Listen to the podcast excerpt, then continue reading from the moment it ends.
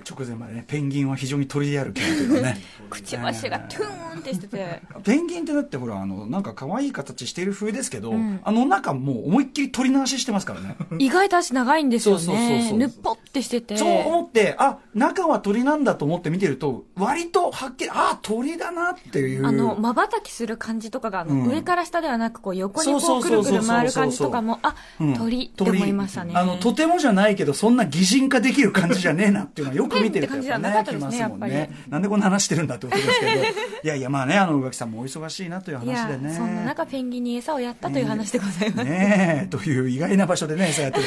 私もね、だからその、まあ、その、この番組やりつつ、ツアーとか行って、合間合間のさ、これ昔さんないですかあの、原稿を出しても出しても終わらない病ない。本当に毎回泣いてるなんかさ、え出したじゃんって思うんだけど、えまだあんのだから締め切りが、ずーっとなんか、出しても出しても、何この、本当に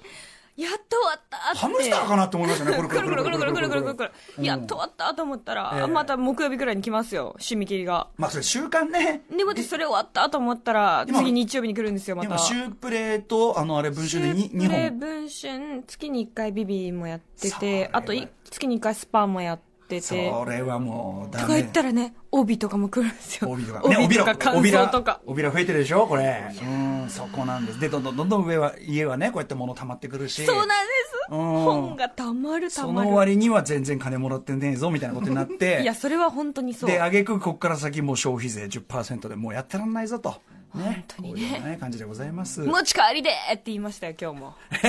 持ち帰りで持持ち帰りでーまあ、全国にそういう人いるんでしょうよお持ち帰りでーって2パーでなあなきゃいけないんだから大して変わんないんだけど大変でございますさあということで今日から10月でございます行ってみましょうかアフタシーックスジャンクション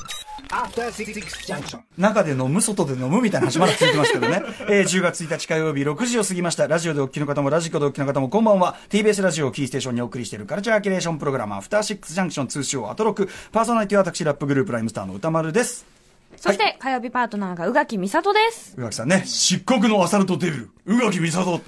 昨怖い日、昨日聞いてなかったですかあのー昨日あのー頭の方だけ聞いてましたあのね、ぜひきご聞きいただきたいのは、はいあの、せめて、あの、あれですよ、その、ハイアンドロー総選挙の頭のところで、立木文子さん、ね。まあ、元はだから K1 だよね。K1? プライドんプライドか。プライドか。プライドの、えっと、選手紹介ビデオ。で、あの、それ風の感じっていうのを、その、ハイアンドローのキャラクター紹介とかね、それにつく、あの、ナレーションでやられてて、はいで、あの、ハイアンドローのテーマに載せて、アトロクの各曜日パートナーをこうやってこうやっていただいて、はいだから、う宇垣さんは漆黒のアサルトデ ビル。な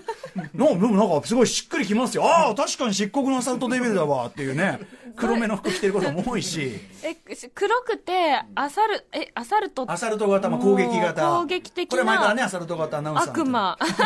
デビルはほら、なんかデビルの格好してるし。してる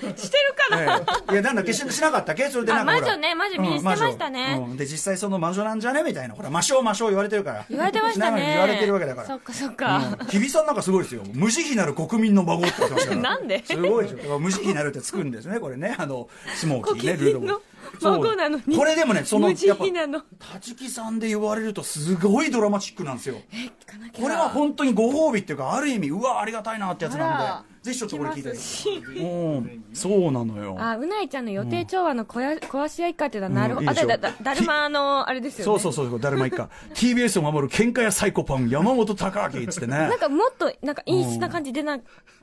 え陰湿な感じ。そう喧嘩やっていうかもっとなんもかうちょ、もっと、もっと陰湿 な、陰湿って言っちゃってますけど。はい。で、各アナウンサーの頭文字、KUHUY を取ってこう呼ばれていた、ク、クフィチキ 強いのか弱いのかわかんないよでも、あのね、OKB 総選挙のあれよりマシですよね。なんだっけはい。えーっと、ムペペズイ地区ですね。 最悪です。ありがとうございますね。えームムペペズイム地ペペ区ズイ可愛い感じがしますねむっぺぺありがとうございます俺なんか、ライムスター琥珀って言われてました からね。最高ですよ。琥珀さん。琥珀さんなんですよ、ね。ちょっとぜひちょっとこれは後追いでもね、あの、はい聞いていただきたいと思いまお聞す。きしますはい。今週中どっか一箇所ぐらいは金曜かな、もう一回ぐらい流すかななんていうのはね、ありますんで、聞き逃した方はそちらいやー聞きたいも、うん、楽しみにしていただきたい。でですね、ちょっとまあ昨日、宇賀神さんがね、あの、お台場で来ていただいてというので、はいまあ、宇賀神さんにちょっとスポット当ててたんで、ちょっと話す時間なかったんですけど、あの、ライムスター47都道府県ツアー、また、あの、戻りまして、はいそうずっ今とは夏そう。でね、えっと、久々に、えっと、鳥取の米子に9月28日土曜日行ってまいりました。アズティックラフというね、ところでやりました。えーそして翌日日曜日は香川高松モンスター。これも非常にあの、素晴らしい元からある、あの、すごいいい箱で、ライブハウスモンスターでやらせていただいてと。で、あの、まあ、そちらメールもね、皆さん、あの、ライブ来てくださった方、いろいろメールをいただいてるんですけど、ちょ、そこでどう過ごしたのか話をぜひちょっとしたくて。はいはいえーというのはですね、まず、鳥取米子。まあ、その、なんで米子かっていうと、そのね、あの、米子は結構その、なんだ、あの、ライブハウスが、まあ、アズテックってのもあるからなんで、鳥取はないんだって、ライブハウスが。本当はだから鳥取とかの方が、で、結構離れてる鳥取と米子ってね、そうですよね100キロぐらい離れてるってのもあって。そのイメージありますそうそうそうそうなんか結構電鉄に乗ってうん。奥まで行ったなってあの仕事で一回行ああ、ったそこうでとあするか。んですけどうんうんうんはいイメ米ー子ジです米子って行かれたことあります仕事できましあたそうそでれすかこそもう駅がたくさん鬼太郎がいっあぱあいーいそうそうそうてそうそう北郎ものがね、ええだからねじ次回もしねお仕事等でまあプライベートでもいいですけど、米子もしあの宇垣さん行かれる機会があったら本当にこの上田昌司写真美術館、はいこれはもう一押しですこれ本当に、へーはい、なんかねあの浦浦野萌代さんってさあの、はい県立美術館特集というかねあの地方美術館のおすすめのあれしていただきましたこの番組ありましたねはいあの浦野さんの本にもあのこれをされているあれで、まあえーとまあ、あの上田さんという方はもう戦前からもう活動されている、まあ、日本を代表する、えー大御所、えー、と写真家でもう海外でもその上田さんの写真のたちは上田町として知られているぐらい、まあ、非常にこう、まあ、日本を代表する本当写真家。戦前からっておっしゃってるんですけどすごいなんかおしゃれなそうなんです古さを感じさせないうんすごい構図がね、こう割とこう、なんていうのかな、との鳥取からでもね、ずっと出ないで活動されてた方なんですね。で、あの、その鳥取砂丘とかも使って、非常にグラフィカルに、ちょっとこう、ポーズとかも作為的にこう、なんていうのかな、あの、ポーズも構図も作って、非常にこう、グラフィカルに切り取った写真が有名なんですけど、えーあの、わかりやすいところで言うと、東京都のあの、恵比寿のあの、東京都写真美術館の、はいあのな入り口のこう廊下があって、でそこにあのロバート・キャパの写真とかが巨大にドーンって引き伸ばしてあるんですけど、その中で砂丘の中にポンポンポンと人がいる超かっこいい写真、えーこれはもう奥様と捉えてるんですけど、1950年頃のこれまさに上田さんの作品だったりとかこのご家族で捉えたこのね横並びでおしゃれこの撮った写真ね、うんうん、これなんかも非常に有名だったりしてでこれがもう上田さんの個人写真館というか上田,、ま、上田昌司写真美術館でがあるんですねあるんですで米子にそうでねライブハウスからは、まあ、タクシーで30分ぐらいかかるようなところだったかな、でまあまあはっきり申し上げましょうやっぱり人口最小県でございますので鳥取県というのは、そうでしょうあそのうでしょうまあ、基本街中でもあまり人はいないんですねでどんどんどんどん車こう行くじゃないですか、もう車行っても行ってもやっぱりねもちろん建物もあるし、まあ、田んぼとかバーンあるんだけどまあ人いないんですよ、でもだからこそこう何もない空間にいきなりですねあの大山という大きな山とか言ってはい大山という山があって、まあ、これって本当に富士山型のでね周り、綺麗ですよねそう遮るもの何もないからまず大山がこう美しい感じでバーンって現れて、でその大山がすごくこう見える正面の位置にあるようなところにこの上田商事写真館があってこれもまたですねあのすごいおしゃれなのがバーンって出てきてでまたさこれ地方、ね、美術館とかそういうののあのいいとこでいいとこと言うべきか分かりませんけ どまあ空いてるんですよほぼ貸し切りですよ。うん、でその中でこの上田さんのこの写真もあれ見えるしその大山が、えっとこう水にこう映ってこうちょうど鏡型に映ってこうなるよこうな。れねあの、うん写真であの今検索できる方はぜひ検索していただきたいんですけどそう非常にですねその館内も本当美しい館内も美しいし落ち着いてるしでなんだ本当に逆さ大山そうそうそうが見えあてのとっても綺麗水面にね映って、そう。で、このあの、えっと、帽子ね、こう、シャッポと言いましょうかね。こういう山高帽というか、これを使った、その写真とかもよく捉えてて、上田さんは、それを模して、こう、ガラスにこう、シャッポがこうあって、これすごいうんそういうので写真撮れたりもするという空間があって。借景って感じ、うん、いや本当にでもねあの、美術館そのものそしてもちろん上田さんの作品がもう一個一個もう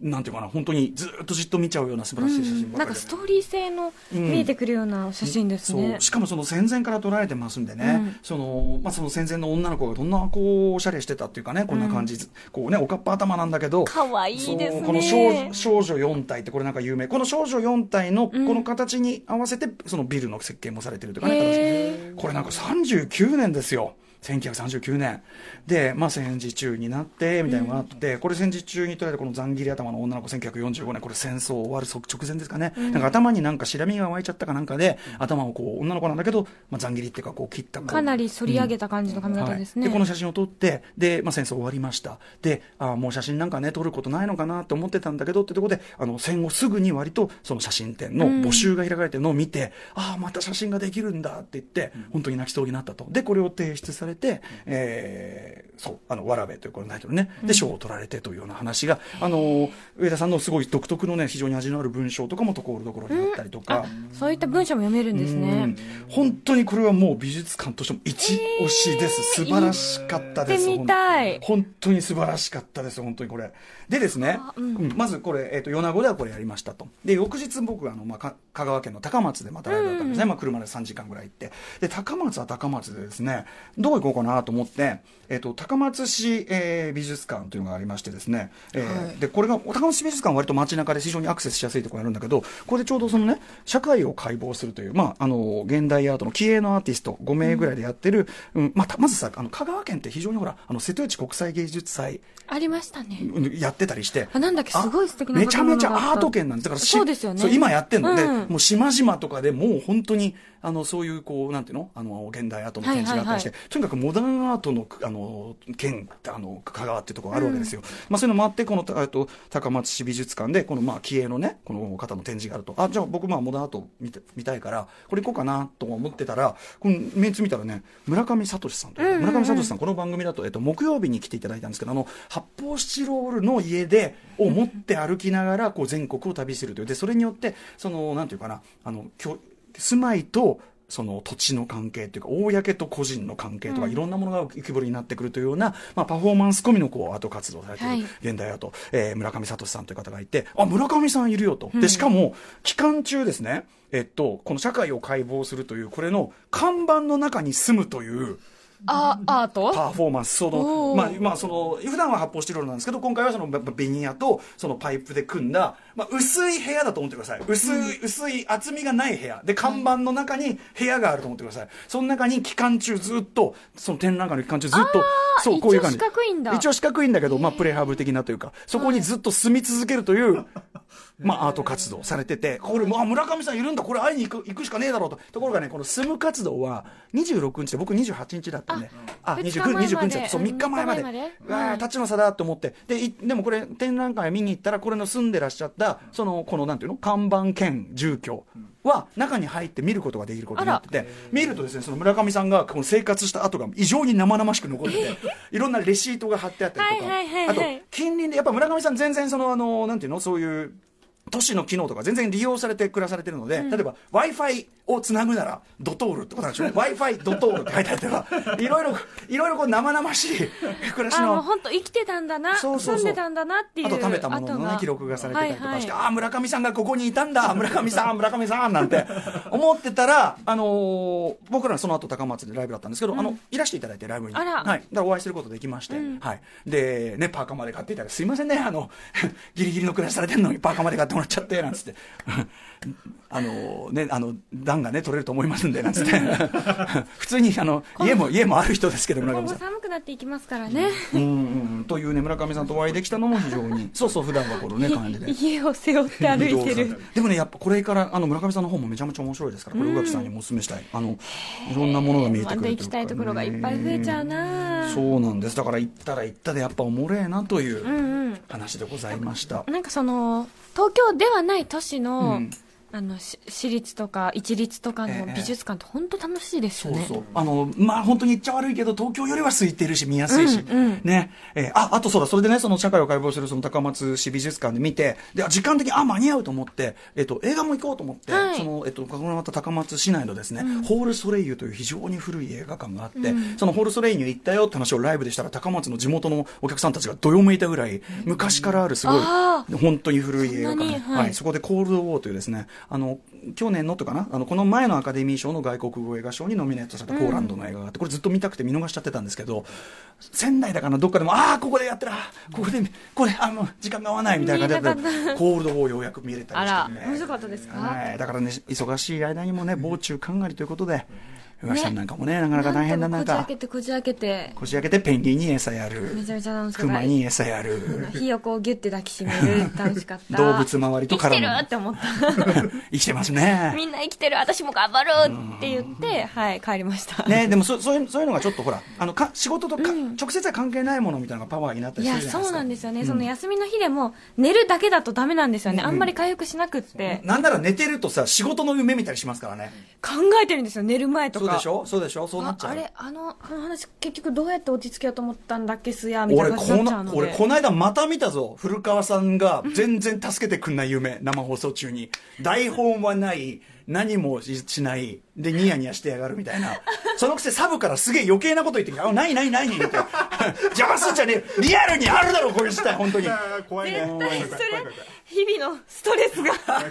形にストレスじゃないですね日々の心配そうがっすあの、まあ、気を張ってるのがね、そこいにあつるかこうなるのではないかという思いが多分夢になってしまってますねそうなんですよまあでもとにかくちょっとあのー特にこの米子のね、あの上田庄司写真館は絶対あ行っのてみたいですねはい上田さんおすすめなんでぜひあというか皆さんもね、はいあのおすすめでございますのでぜひ行ってみてくださえいちょっと古川さん やめてやめてはい何してんの ああうざいああうざい作家の仕事じゃない人だよね 変な変なポーズ取ったりするのあーびっくりしちゃったはい行ってみましょうメイン紹介この後すぐは映画映画雑誌の歴史に焦点を当てた展覧会をご紹介します。また6時半からのカルチャートークは音楽ライターの渡辺志保さんに最新のヒップホップをご紹介いただきます。えーそして7時台のミュージックゾーンはスカで踊らせるキュートな5人 ,5 人組オレスカバンドのスタジオライブです7時40分頃からはお金について学んでいく日本証券業協会プレゼンツ100年大学投資初めて学部です。そして8時台の特集コーナービヨンドザカルチャーはこちら。創刊40周年記念アイドルと歌謡曲をがっつり評論していた同人誌「良い子の歌謡曲とは何だったのか特集」ということで、えっと1979年に生まれた伝説的な歌謡曲評論同人誌「良い子の歌謡曲」すでに、えー1991年に一旦休刊されたんですが、えー先月9月にですね、えー創刊40周年記念イベントが行われたりいやおよそ28年ぶりに最新号が発刊されたり、えーにわかにその周辺が活気づいておりますということでこのタイミングで改めて「良い子の歌謡曲」とは一体どんな雑誌だったのか、えーその意義、えーそして甲子園の影響力やっぱりあのこう歌謡曲、えーまあ、j p o p という言葉が生まれるはるか前、はい歌謡曲アイドルの歌とかを、えーまあ、正面から論じるということが、まあ、決して定着していなかった時代に、えーこれをやった意義とかですね歴史的な意義についてですね当時の紙面を飾ったアイドルの、えー楽曲とともに振り返っていきます。ゲストは自称プロコレクターでライターの富澤明人さんと、良い子の歌謡曲の執筆者のお一人、羽田博之さんです。番組では皆様からのお便りお待ちしております。メールアドレスは歌丸 atmarktbs.co.jp 歌丸 atmarktbs.co.jp まで読まれた方全員に番組ステッカーを差し上げています。はい。えー、また番組では各種 SNS もやっております。ツイッターではお知らせや放送のフォロー、インスタグラムではスタジオの模様、そして LINE では日々放送前に番組の予告が届きます。各種フォローをぜひお願いします。それでは、アフターシックスジャンクション、行ってみようアフターシックスジャンクション